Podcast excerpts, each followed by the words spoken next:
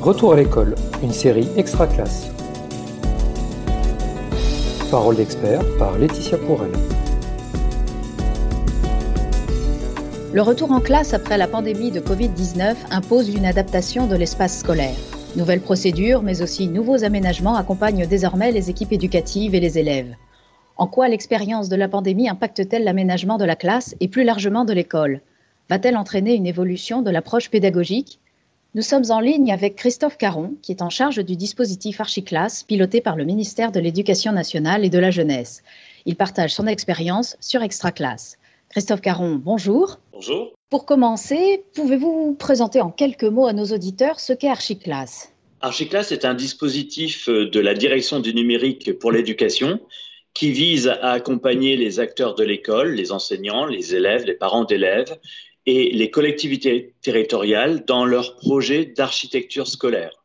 L'objectif premier est de les faire travailler ensemble pour que le projet de la collectivité soit enrichi des pratiques pédagogiques des enseignants.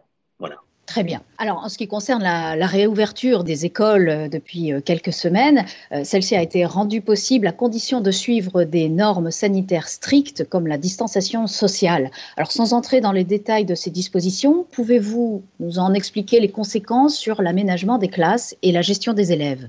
Le protocole sanitaire a imposé des règles strictes de distanciation physique, notamment un mètre de distance entre les élèves, éviter au maximum les installations des tables en face à face, limiter les déplacements des élèves, observer une surface de 4 mètres carrés pour les élèves. Cela a impacté directement les pédagogies dites actives, qui font de leur pratique sur une plus grande autonomie des élèves, des moments de mutualisation et d'échange entre les élèves et les enseignants, et aussi une flexibilité des assises et des déplacements des élèves.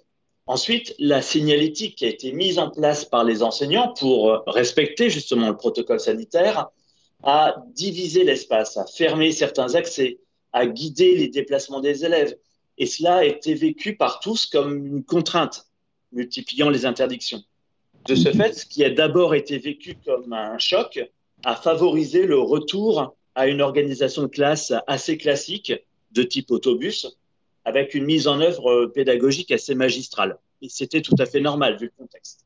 Maintenant, la réflexion sur un moyen terme doit porter sur les moyens de retrouver le sens du collectif et des temps d'échange et de mutualisation.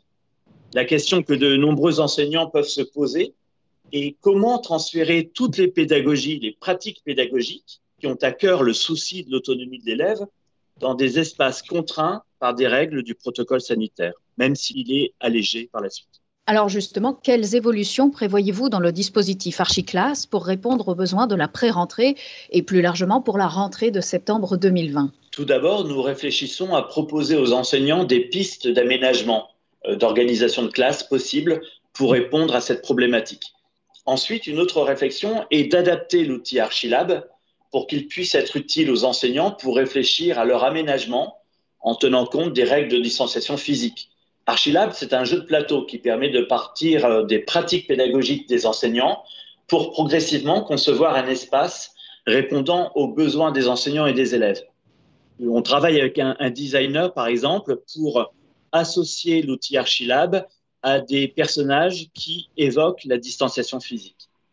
Une piste complémentaire est également l'utilisation de tous les espaces scolaires, comme le gymnase, les salles polyvalentes, les CDI, les salles annexes des réfectoires, les halls d'entrée qui sont souvent très grands et peu utilisés. Ensuite, faire école hors les murs est également une thématique qui nous intéresse. Enseigner dehors, dont on sait déjà quels sont les bénéfices, notamment sur la gestion du stress. Enseigner dehors, c'est aussi occuper davantage d'espace et respecter plus facilement les règles de distanciation physique. Ça veut dire aussi mener une réflexion sur l'organisation des espaces extérieurs et pourquoi pas y intégrer un certain type de mobilier. Alors, cela implique évidemment plus de flexibilité. Alors, abordons pour terminer la question de la pédagogie. L'hybridation présentielle, distancielle, ajoutée aux mesures sanitaires sont autant de facteurs qui vont impacter l'enseignant dans son approche pédagogique. Alors, vous avez peut-être déjà des remontées à ce sujet. Comment, à plus long terme, cette expérience peut-elle faire évoluer la manière d'enseigner et de repenser la classe? On a vu comment l'outil numérique avait toute sa place dans ces dispositifs entre hybridation présentielle et distancielle.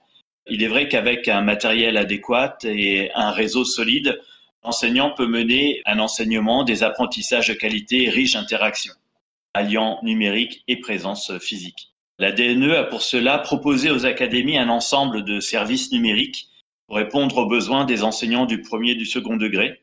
Six services sont à disposition des académies pour les déployer selon les besoins locaux. On peut citer un service de blog, de pad collaboratif, de stockage de type cloud, de dépôt de vidéos, de vidéoconférences et de forums.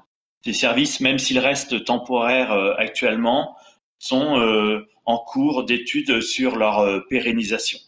Nous sommes également préoccupés des conditions de travail des élèves et des enseignants à la maison. Il est vrai que tout élève n'a pas à sa disposition un espace d'apprentissage chez lui. Il peut travailler parfois dans la cuisine, parfois dans, le salon ou dans sa chambre. Nous avons réfléchi et réalisé une infographie avec un ergonome de l'éducation autour des bons gestes de travail à la maison et d'éviter justement euh, les postures qui peuvent créer des traumatismes squeletto-musculaires. Enfin, nous avons débuté euh, une réflexion sur l'organisation de la salle des professeurs pour considérer comment elle pourrait un jour évoluer et proposer un ensemble d'espaces différents pour travailler entre pairs ou disposer, pourquoi pas, d'un studio média web TV pour produire et partager des contenus numériques à destination des moments de travail à distance avec les élèves.